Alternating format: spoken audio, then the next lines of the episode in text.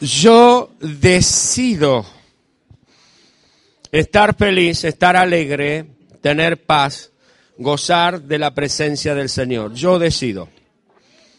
Yo decido vivir en libertad. Yo decido hacer lo correcto. Yo decido. Cada uno de nosotros decidimos. Amén. Por supuesto que Dios va a respaldar y Dios va a bendecir las decisiones. Quiero compartir esta noche con ustedes la bendición que es decidir sabiamente y lo catastrófico que puede llegar a ser decidir por lo contrario. Abra su Biblia, por favor, en Lucas, el Evangelio según San Lucas, capítulo 7.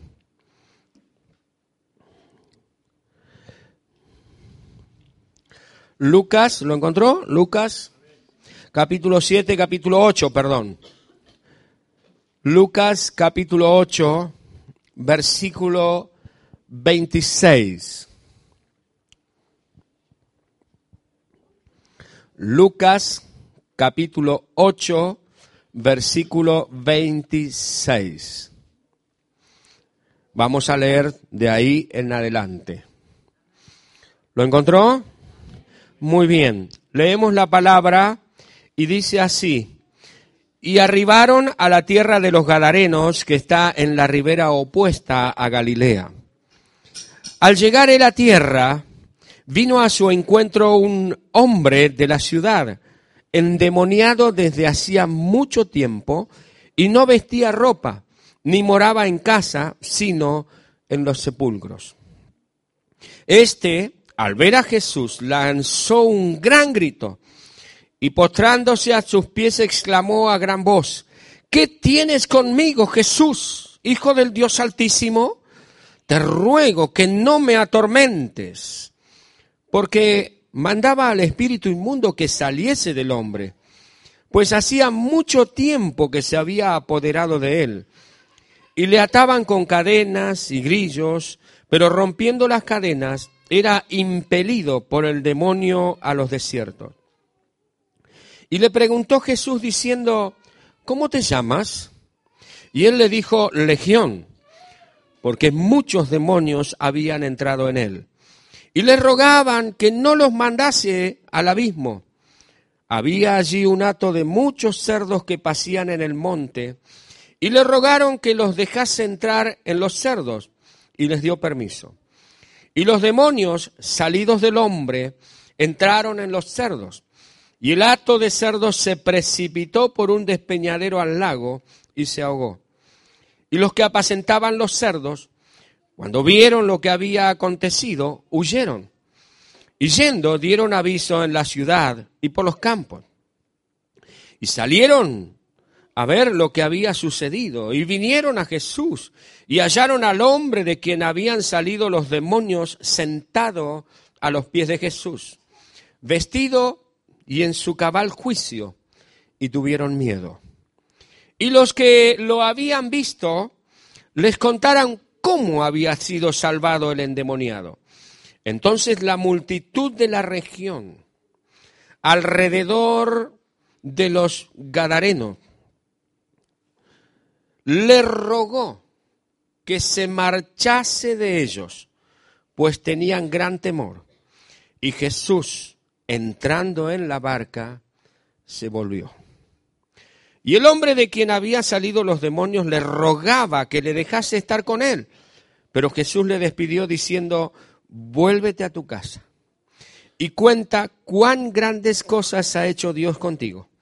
Y él se fue, publicando por toda la ciudad cuán grandes cosas había hecho Jesús con él. Decisiones. Este pasaje es, impresionante. Eh, se manifiesta la autoridad y el poder sobrenatural de Dios sobre las fuerzas de maldad. Nos cuenta este pasaje que Jesús venía, llegó con los discípulos, eh, habían cruzado el lago, a la noche se les había puesto tormentoso, difícil el asunto, y Jesús dormía allí en la barca, los discípulos lo despertaron, le dijeron, maestro, eh, no tienes cuidado que perecemos. Jesús se levantó y dice, pero hombres de poca fe, reprende al viento, el viento para, ¿no? y llegan bien a la otra orilla. Cuando llegan a la otra orilla, se encontraron a la orilla de la tierra de los Gadarenos. Muy poco se sabe de esta tierra de los Gadarenos, muy poco, eh, prácticamente nada. Se sabe que los que habitaban en esa región, en ese momento, a la, es toda una región bastante vasta, bastante grande, que una punta de esa región daba justo a la orilla del lago.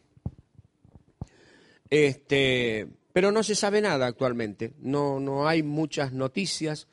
Eh, los pueblos y quienes los habitaban ese lugar es como que no, no, no se sabe demasiado, ¿no? Pero cuando Jesús llegó a ese lugar, había un hombre que estaba en una situación completamente crítica. La Biblia lo llama el endemoniado, el endemoniado gadareno. ¿Por qué? Porque vivía en Gadara. Si hubiese sido que Jesús llegaba a Santa Rosa, hubiese sido el endemoniado ¿cuánto? Santa ¿eh? ¿Está? Entonces, este, este hombre viene al Señor, pero fijémonos por un momento cuál era la condición catastrófica por la cual estaba atravesando este hombre.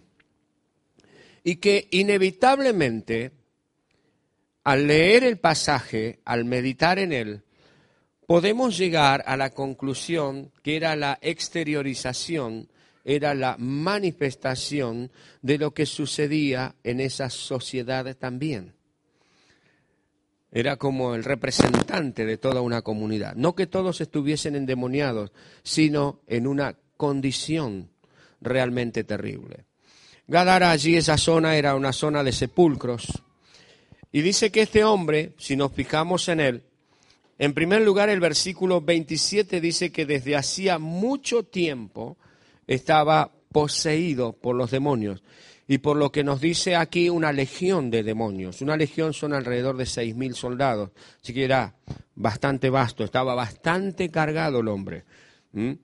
Eh, y su condición, su condición humana eh, era eh, triste, deplorable y vergonzante para él. Este hombre seguramente había perdido todo por la condición misma en la que estaba. Dice que este hombre no vestía ropa. O sea, andaba semidesnudo o desnudo por los sepulcros. Después nos aclara un poquitito más. Tampoco vivía en una casa. Vivía en los sepulcros. Y esto le, le, acercaba mucho más misterio, mucho más terror. Parece una película de terror esto. Mucho más terror, ¿por qué? Porque la gente pensaba que los demonios habitaban en los, en los, en los cementerios. Era su, su, lugar de residencia. Allí la gente creía esta cosa, era de dominio público. Ahora, este hombre vivía entre los sepulcros. Estaba casi completamente enajenado. Pero dice que cuando vio a Jesús, hay un destello, hay algo que sucede en él algo que, le despierta, porque sabe que el Señor Jesús jamás de los jamases va a hacer una obra en una persona que no quiera recibir una obra de Dios. Jesús respeta a pies juntillas nuestra voluntad. Después lo vamos a ver con mayor detenimiento. Entiendo que este hombre en un destello de, de, claridad, de cordura, ve a Jesús y dice que viene al Señor y se postró a sus pies. Más adelante el versículo 29 nos dice lo que sucedía también con este hombre. Dice que este hombre, además de hacer mucho tiempo que el Espíritu se había apoderado de él, era muy fiero su condición, era muy malo, era muy violento, porque dice que le ataban con cadenas y grillos. este, lo ataban con cadenas y esto no lograba detenerlo, detener su locura, detener su violencia, sino que rompía las cadenas y era impelido, es decir, era empujado, era, era llevado por el espíritu inmundo, por los demonios, a los desiertos. Ahora, este hombre en ese destello de, de claridad viene al Señor y dice que Jesús reprendía al demonio, lo echaba fuera del hombre. Dice, al llegar a tierra, versículo 27, vino a su encuentro un hombre que estaba endemoniado. Este hombre, al ver a Jesús, lanzó un gran grito y postrándose a los pies de Jesús, exclamó a gran voz, ¿qué tienes conmigo, Jesús, Hijo del Altísimo? Es interesante, y a ver, el, el evangelista Lucas nos dice por qué exclamó esto, por qué dijo esto el demonio, eh, o sea, el demonio en boca de este hombre porque Jesús le echaba fuera de su cuerpo, estaba reprendiendo al demonio, estaba sacándolo del hombre. Entonces, aquí lo que nosotros podemos ver es la autoridad del Señor. Postrado el demonio le pide por favor a Jesús. En primer lugar le dice, ¿por qué nos has venido a atormentar? Invariablemente, cuando Jesús se acerca a una comunidad, los demonios tienen que huir. No hay tristeza que aguante. Los demonios tienen que, salir, tienen que huir cuando hay presencia del Espíritu Santo, cuando está el Señor, cuando está la iglesia de Jesucristo, cuando el Señor comienza a caminar por una comunidad, cuando el Señor comienza a reinar en una familia, en un hogar invariablemente las fuerzas de oscuridad que estaban atando, que estaban manteniendo oprimidas a las personas, deben huir, deben salir. Ahora, en esta, en esta batalla tan fuerte, este, Jesús le dice, bueno, ¿cómo te llamas? Algo que no, no, no es recomendable hacer, pero bueno, el Señor lo hizo y le dice, bueno, somos unos seis mil más o menos que estamos viviendo acá estamos muy cómodos desde hace muchos años y vos nos has venido a perturbar. Y bueno, se van a tener que ir, porque si yo estoy acá, ustedes no pueden estar, le dice el Señor. Y Jesús les da permiso para que entren en los cerdos. Es interesante esto. Yo me pregunté, Señor, eh, les digo, hace tiempo que estoy pensando en este pasaje. Pues ¿cómo, ¿cómo es posible, Señor? Estas personas eran judíos los habitantes de Gadara eran judíos. ¿Cómo es posible que los judíos criaran cerdos? Porque para los judíos y según la ley, el cerdo es un animal inmundo. El que tocaba un cerdo inmediatamente o automáticamente se convertía en una persona inmunda. No lo podían tocar, no lo podían comer. Sin embargo, en esta región criaban cerdos. Y lo vemos por lo que dice más adelante. Dice la historia y algunos estudiosos de las escrituras, es que como en, este, en esta región había muchos gentiles, gentiles son personas no judías que vivían y que consumían cerdo, los habitantes de esta región de Gadara habían vendido, por así decir, su fidelidad a Dios, su santidad, por dinero, criando cerdos. Tiene su asidero. Ellos estaban conformes, estaban allí criando sus chanchos, estaban bien con los chanchos, se habían acostumbrado a los chanchos, lucraban con los chanchos.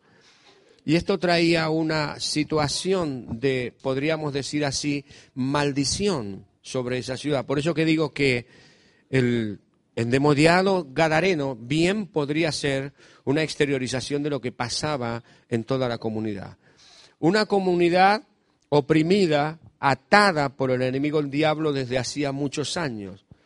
Una comunidad que se había vendido por dinero a la, podríamos decir así, la, la infidelidad al Señor.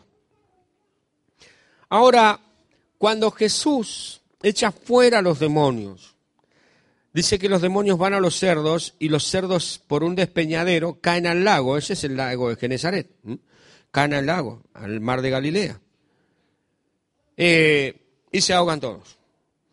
Los cerdos no querían ir al abismo, pero se fueron al agua igual, ¿eh? y se fueron al abismo igual. ¿Por qué? Los demonios. Porque el demonio necesita un cuerpo donde exteriorizarse. Si no tiene un cuerpo, no puede expresarse. Ahora, hermanos, ¿qué sucedió con las personas? A ver, esta comunidad tenía en su seno a un personaje muy conflictivo, estoy seguro que la mayoría huiría de este hombre.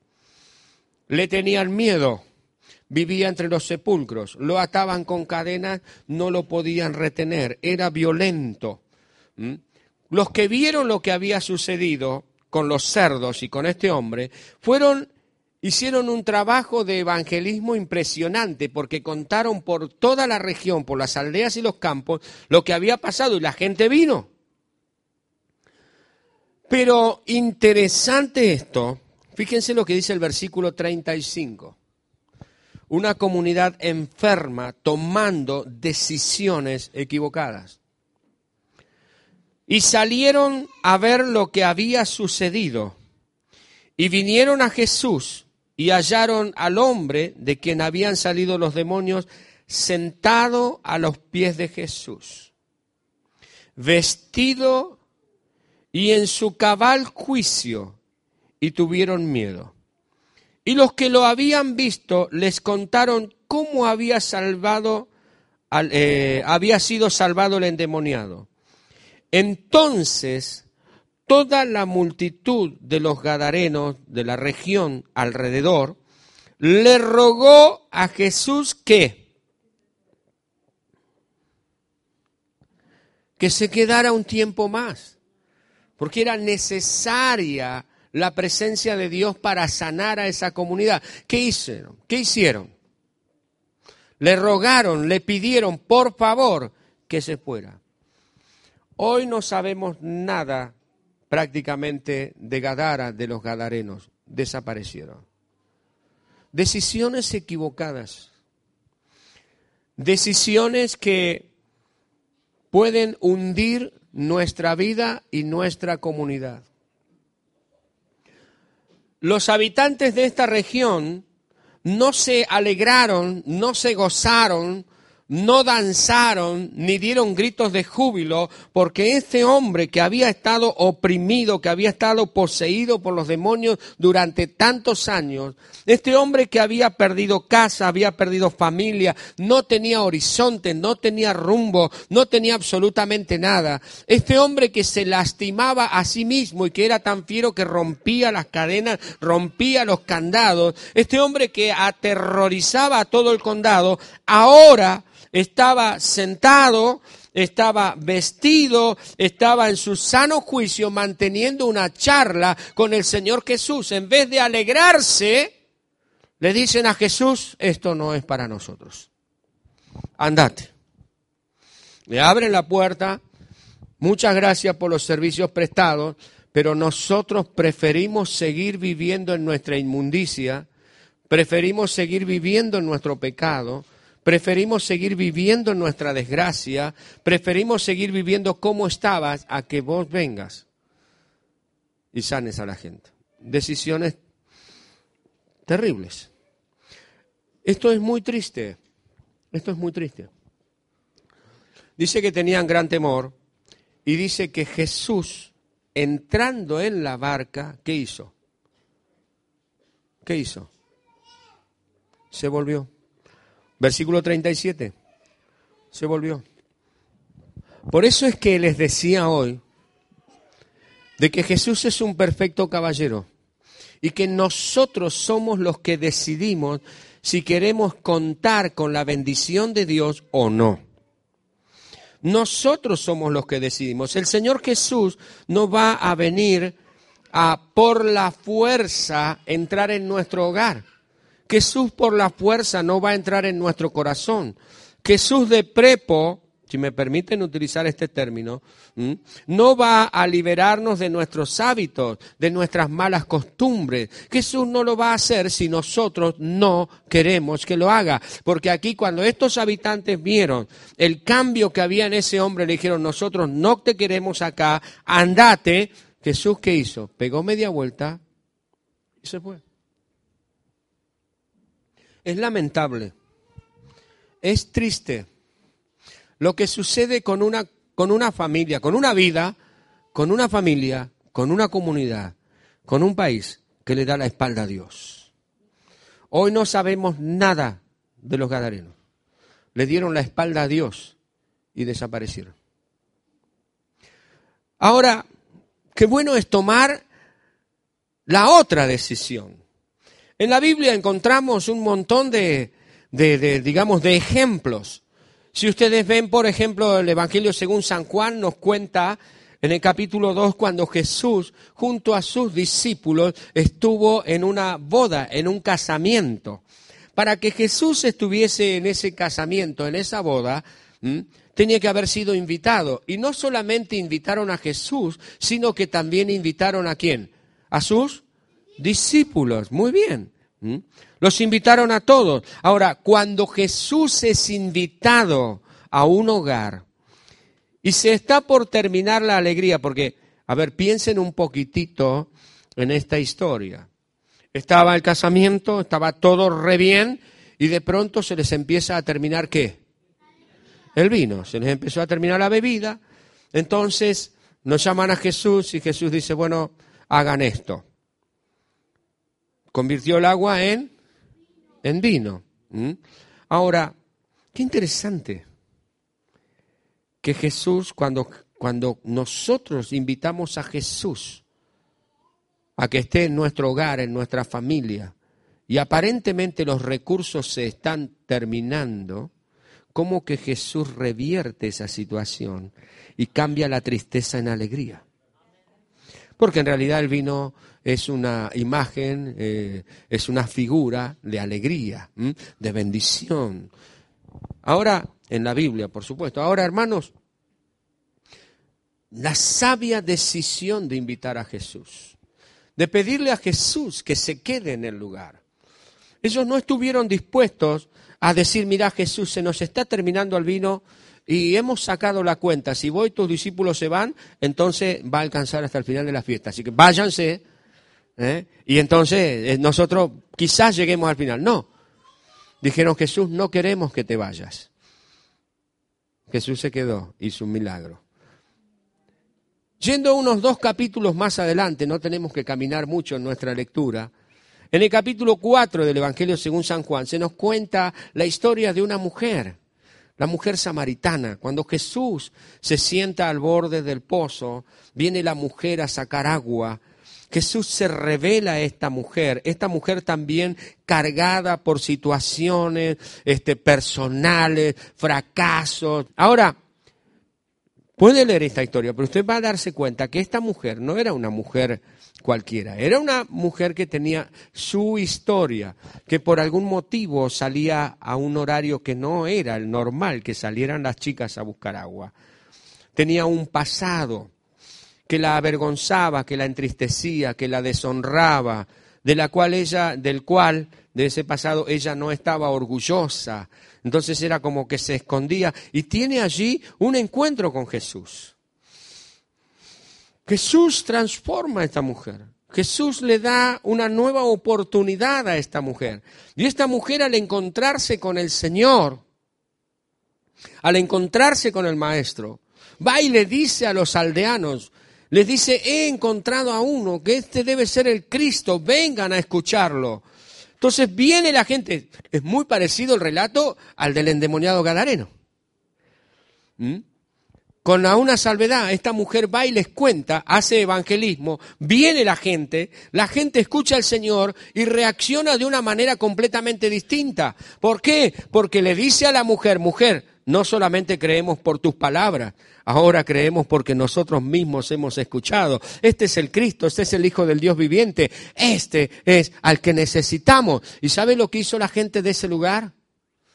Que no eran judíos y eran hasta odiados por los judíos, le rogaban a Jesús que se quedara con ellos. ¿Por qué? Porque se dieron cuenta que estando Jesús en medio de ellos, la opresión cedía.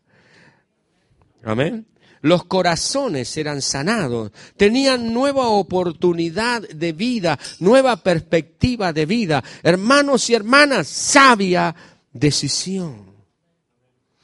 Sabia decisión. Nosotros somos la iglesia de Jesucristo y tenemos frente a nosotros dos caminos, el camino ancho y el camino angosto. El camino ancho, fácil de caminar, lleva a la perdición. El camino angosto, a veces bastante difícil de transitar, pero que nos lleva a la gloria. Ahora, nosotros decidimos, tú y yo decidimos. ¿Cuál va a ser nuestra decisión con respecto a Jesucristo? Usted dirá, bueno, pero yo soy cristiano. Bien, los gadarenos también eran judíos y sin embargo, mire qué decisión tomaron. Nosotros tomamos la decisión entre obedecer al Señor o no. Nosotros tomamos la decisión de seguir a Cristo o no. Nosotros tomamos la decisión de permitir que el Señor Jesús reine en nuestro hogar, que edifique nuestras vidas. Nosotros tomamos la decisión con respecto a nuestra vida con el Señor, de santidad, de fidelidad, de lealtad, de servicio al Señor. Nosotros tomamos la decisión. Los gadarenos tomaron una decisión equivocada y desaparecieron. Nada se sabe de ellos. Hace un tiempo se encontró una tablilla de varios años, miles de años, más de 1500 años atrás, donde ahí se puede ver que existieron. Ahora, hermanos, qué bueno que podamos ser como los de Caná de Galilea, que le digamos al Señor, Señor, quédate, porque donde vos estás hay alegría. Quédate porque donde vos estás hay paz. Quédate, Señor, porque aunque por allí se nos esté terminando la provisión mensual, Señor, oh Señor, tú haces el milagro maravilloso para que podamos seguir adelante. O como los samaritanos, que podamos decirle al Señor, Señor, quédate, te necesitamos, porque necesitamos tu palabra de aliento, necesitamos tu palabra de orientación, necesitamos, Señor, oh Dios eterno, tu, tu mirada de afecto, de amor y de misericordia hacia nuestras vidas. Señor, quédate, Señor, quédate. Dos discípulos iban caminando a Emaús, iban tristes, iban angustiados porque su maestro había muerto y según ellos se murió y ahí quedó. Se aparece alguien, se aparece alguien caminando con ellos. Y bueno, ya se hace de noche y lo invitan a cenar. Y ellos querían que ese alguien se quedara porque la charla había sido muy interesante. Algo había encendido sus corazones al charlar con esta persona. Hablar de los sucesos que habían acontecido. Ellos les encendió algo. Y dijeron, quédate a cenar con nosotros. No, voy a seguir, no, quédate. Quédate porque hay algo que nos atrae. Hay algo, hay algo en tu persona. Entonces dice la palabra que cuando ellos fueron a cenar y Jesús partió el pan, era Jesús el que estaba allí, se dieron cuenta que era Jesús. Se dieron cuenta que era Jesús. Que en medio de su tristeza, en medio de su amargura, en medio de su soledad, en medio de su desazón, de su frustración, Jesús estaba allí. No lo habían descubierto, no estaba Jesús. Amados hermanos y hermanas, ellos no conocían que era Jesús, sin embargo le dijeron que viniera. Nosotros somos la iglesia de Jesucristo. No dejemos a Jesús afuera. Que Jesús sea el centro de nuestra vida. Que Jesús sea el centro de nuestro corazón. Los gadarenos no existen más. Pero todos aquellos que permitieron que Jesucristo reinara, siempre tuvieron provisión maravillosa del Señor para sus vidas. Dos hermanas le recriminaron a Jesús. Señor, si vos hubieses estado aquí, esto no hubiese pasado. ¿Saben quiénes son? María y Marta, las hermanas de Lázaro. Señor, si hubieras estado aquí, nuestro hermano no hubiera muerto. Pero Jesús estaba allí. Jesús llegó. Y cuando Jesús llegó, la muerte retrocedió. Señor, quédate. Quédate porque donde tú estás no hay muerte que tenga poder. Señor, quédate porque donde tú estás no hay necesidad que pueda persistir. Señor, quédate porque donde tú estás la tristeza tiene que huir. Señor, quédate porque donde tú estás, mi alma, mi corazón, mi ser completo, aleluya, se siente en paz y bendecido.